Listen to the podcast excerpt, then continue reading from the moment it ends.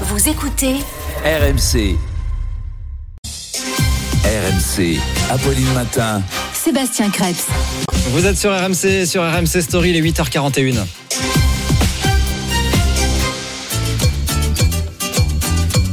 Un petit air euh, brésilien ce matin pour euh, continuer notre hommage au, au- au roi Pelé. 19h54 hier soir, hein, l'annonce sur les médias du, du monde entier. Pelé est mort à 82 ans. C'est toute la planète foot qui est en deuil. Et Jean-Michel Larquet est sur RMC ce matin. Bonjour. Bonjour. Merci d'être avec nous en direct. Arthur Perrault, journaliste RMC Sport, euh, est également resté avec nous dans le studio euh, d'RMC. Euh, Jean-Michel, on est ravi de vous avoir ce matin parce que vous faites partie des euh, quelques joueurs français à avoir eu l'occasion de jouer un match de foot contre le Brésil de, de Pelé. C'était en 1971.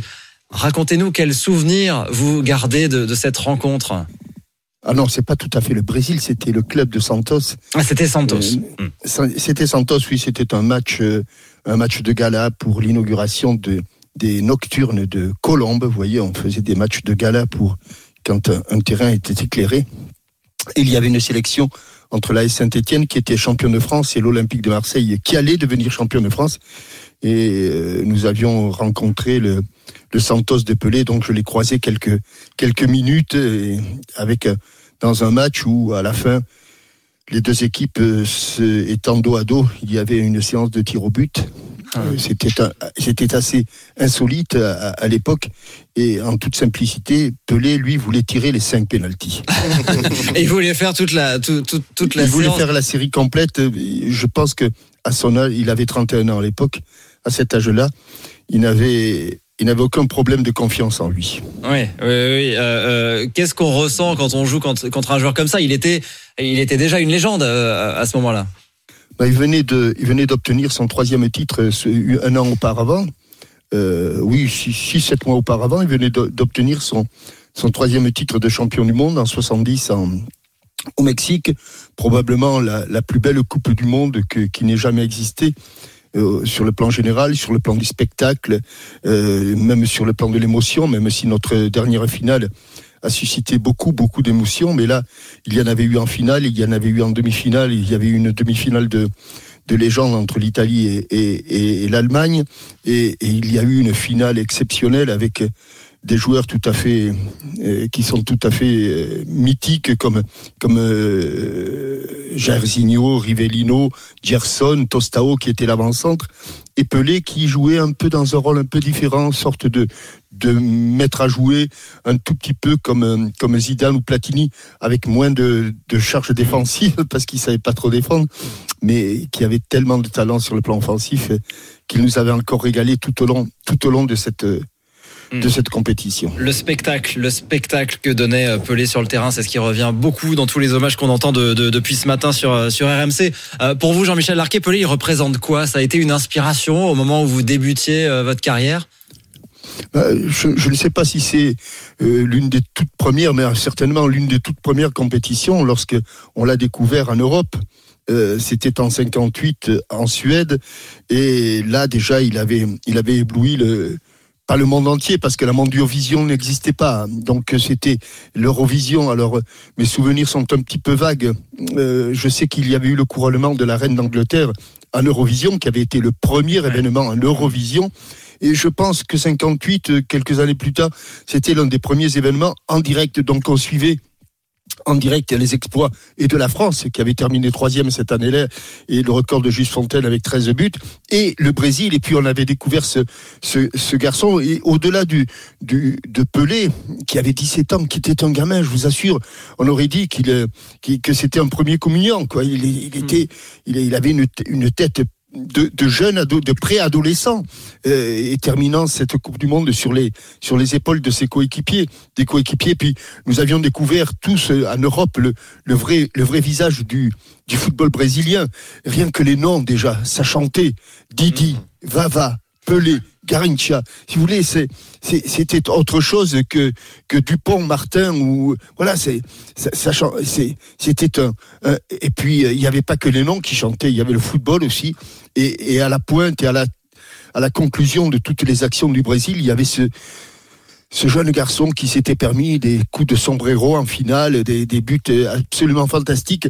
Donc euh, Pelé a, a, déjà marqué, il a été le premier footballeur euh, médiatisé, mondialement médiatisé. Mondialement euh, médiatisé. Restez bien avec nous, euh, Jean-Michel Larquet. Euh, on adore écouter vos souvenirs. On écoute aussi ce matin les souvenirs des auditeurs d'RMC qui nous appellent au, au 32-16. Et Serge est avec nous. Bonjour Serge. Oui, bonjour. Bienvenue bonjour. sur RMC. Alors vous, vous avez un souvenir très précis de, de Pelé parce que vous êtes allé voir un match. Voilà, j'étais à New York, je visitais ma sœur qui habitait là-bas. Elle m'a emmené voir euh, les cosmos contre le reste du monde. Et j'étais dans votre taxi, à un feu rouge, une voiture s'arrête à côté de nous, une grosse voiture. C'était Pelé. On l'a ah reconnu, oui. il a vu qu'on était excités, il a baissé la vitre, il nous a fait un sourire et un, et un signe de la main. J'ai vite pris mon appareil photo, j'ai fait une photo. Malheureusement, c'était le soir. La photo, on voit plus l'ombre, mais je l'ai gardée. Ah. J'ai 65 ans, j'ai toujours la photo. Vous avez toujours la photo de l'ombre, de l'ombre de, de, de, Après, je me suis rattrapé au stade. Oui. À, à, ce moment-là, c'est la toute fin de sa carrière. S'il joue à, à, à, New York, ça, ça veut dire que. Et c'était la première fois qu'il jouait avec Beckenbauer. Ah oui, ce jour-là, vous croisez vraiment une légende, quoi. Oui, oui, oui, oui absolument. Vous, vous, suiviez, euh, vous suiviez les, les, les matchs, ces, ces, Coupes du Monde, cette épopée Absolument. brésilienne J'ai découvert le football avec, comme le disait Jean-Michel Larquet, avec la Coupe du Monde 70, qui pour moi est, comme lui, est la, est la plus belle. Hein. Mmh, mmh. était la plus belle. Merci beaucoup pour votre témoignage ce matin au, au 32-16. On a eu beaucoup d'appels hein, sur euh, pour rendre hommage à, à, à, Pelé. Je me sens vers Arthur Perrault, journaliste RMC Sport.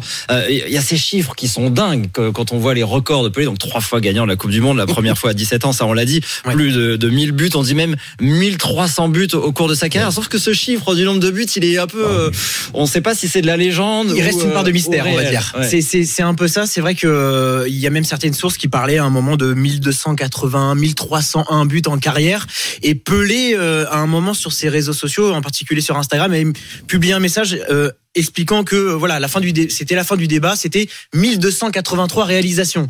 Sauf que euh, et Jean-Michel le confirmera au début de la carrière de Pelé tous les matchs n'étaient pas télévisés. Oui. donc difficile d'avoir le voilà le, le, le juste ouais. compte.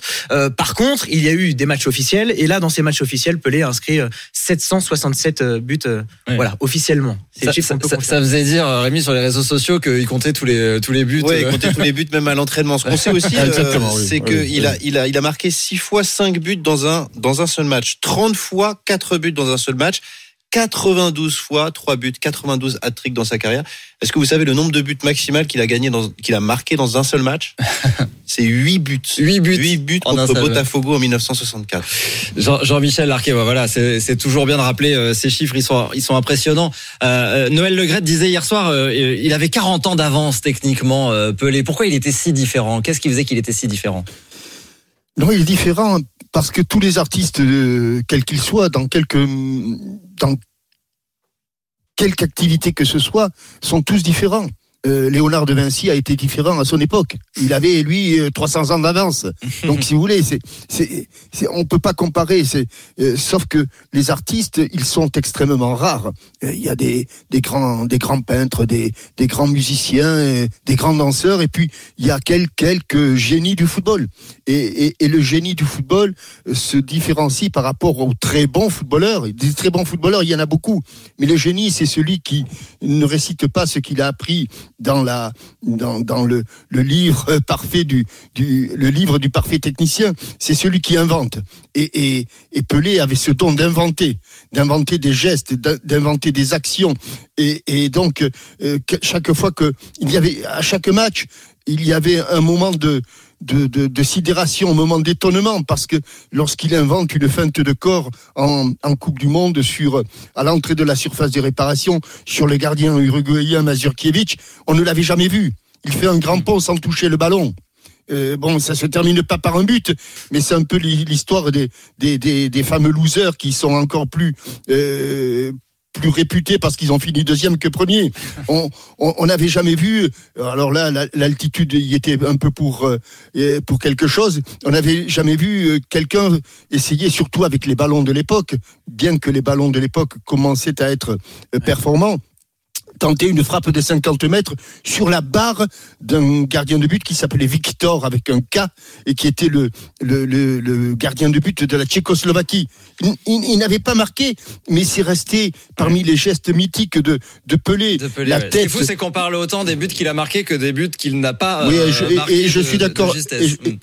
Et je suis d'accord avec Arthur, je pense qu'il comptait sur les 1300.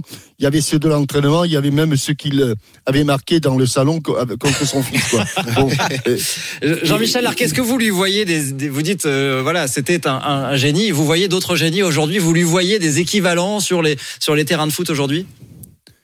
Aujourd'hui, oui, oui, Messi est, est quelqu'un qui, avec, d'ailleurs, il y a presque les Sud-Américains, les footballeurs sud-américains, les génies du Sud-américain ne mesuraient jamais plus d'un mètre 70. Hmm. Ça, c'est euh, les, trois que je connais qui sont Messi, euh, Pelé et, et, Maradona. Donc, c'est bien la preuve qu'on peut jouer au football même quand on ne mesure pas 1m85 ou 1m90. Hmm. Mais euh, oui, Messi, Messi en est un. Et j'espère que notre Kylian va va prendre ce, ce chemin. Euh, à 23 ans, à, 23, 24 ans, il, il, est un peu sur les traces. Euh, je lui souhaite euh, d'y arriver. Mais Pelé, je vous l'ai dit, il restait quelque chose, même si derrière il y a eu, il y a eu Maradona dans le, dans le, c'était un peu différent, si vous voulez. Pelé a été un peu plus consensuel. Je pense que par exemple, les, les manifestations de joie, de liesse ou de, ou de, ou de tristesse au Brésil seront moins fortes qu'à, qu'en Argentine. En Argentine? Ah, Maradona, c'était c'était l'homme de l'Argentine, c'était l'enfant de Rosario, c'était c'était le le euh, l'héritier de, de, de, Che Guevara, qui, qui, comme lui était né à Rosario, il, il est un peu excessif. D'ailleurs, il est comme par hasard, il était allé, vous vous rappelez, il était allé se faire soigner à Cuba, euh, mmh, euh, mmh. euh Maradona. C'est un on petit peut, peu On peut s'arrêter peut-être, Jean-Michel, sur, euh, sur sur Mbappé, puisque vous l'avez cité parmi les héritiers potentiels de de Pelé. Il, Arthur Perrault, il a été presque adoubé même Mbappé par par Pelé lui-même. Ils avaient une relation, ils se parlaient. Alors exactement, ils s'étaient rencontrés pour la première fois le 2 avril 2019 euh, parce qu'ils avaient un, sponsor en commun. Euh, c'était la première fois que les deux hommes se rencontraient, mais ce jour-là, euh, Pelé savait très bien qu'il avait en face de lui et c'était d'ailleurs permis de donner quelques conseils déjà à, Kylian Mbappé en lui expliquant qu'il fallait qu'il soit un bon garçon, qu'il reste, gentil et qu'il lui conseillait vivement de rester le plus longtemps possible dans la même équipe. Bon, chose que Kylian Mbappé a fait, a fait donc l'été dernier, mais c'est vrai qu'ils ont noué une relation très particulière et c'est resté dans le temps, notamment lors du dernier Euro avec la défaite face face à la Suisse euh, pour, pour l'équipe de France. Dans la foulée de ce match-là, voilà, les deux hommes s'étaient revus et avaient, euh, et avaient longuement échangé. Hum. Euh, Pelé qui, qui, avait dit après le mondial de, de, 2018 et le titre de champion du monde de, de, Kylian Mbappé qui lui aussi était très jeune. Si Kylian continue d'égaler mes records, il va falloir que je dépoussière mes crampons. C'était en 2018, hein, il était déjà très âgé. Vous voyez un vrai parallèle, Jean-Michel Larquet, où c'est encore un peu tôt là pour dire que Mbappé peut s'installer sur le trône de Pelé? Oui, un héritier ne veut pas dire forcément quelqu'un qui vous ressemble. Euh, mm. et, et, je me garderai bien de comparer des, des, joueurs exceptionnels à des époques différentes. Le football que, que, que Pelé a, joué ne ressemble plus du tout au football d'aujourd'hui. Donc, euh, difficile de comparer les, deux époques. Mais euh, il, est évident qu'aujourd'hui, euh, et les Argentins savaient quelque chose, je reviens encore en Argentine, et, Kylian, et puis et puis il y a la télévision, il y a la mondiovision. Kylian, il est, il est, on le connaît aujourd'hui à 23 ans, on le connaît dans le monde entier, alors que Pelé, à 23 ans, il y, avait des pays qui ne l'avaient pas encore vu, hein, euh, parce eh que parce que la télévision, il n'y avait pas les satellites. Tout va plus vite euh, aujourd'hui. Il, n'avait pas, il, n'était pas entré dans tout, dans tous les foyers. Aujourd'hui, Kylian Mbappé est entré partout, euh, mm. dans, dans, les villages les plus reculés. Donc c'est c'est un petit peu différent. Merci beaucoup, merci infiniment Jean-Michel Larquet pour ce témoignage ce matin en direct sur RMC et sur RMC Story. Les hommages à Pelé qui vont continuer hein. au Brésil. Son cercueil au milieu du stade de Santos, ce sera lundi, puis les obsèques, ce sera, euh, ce sera mardi au Brésil. On continuera de suivre.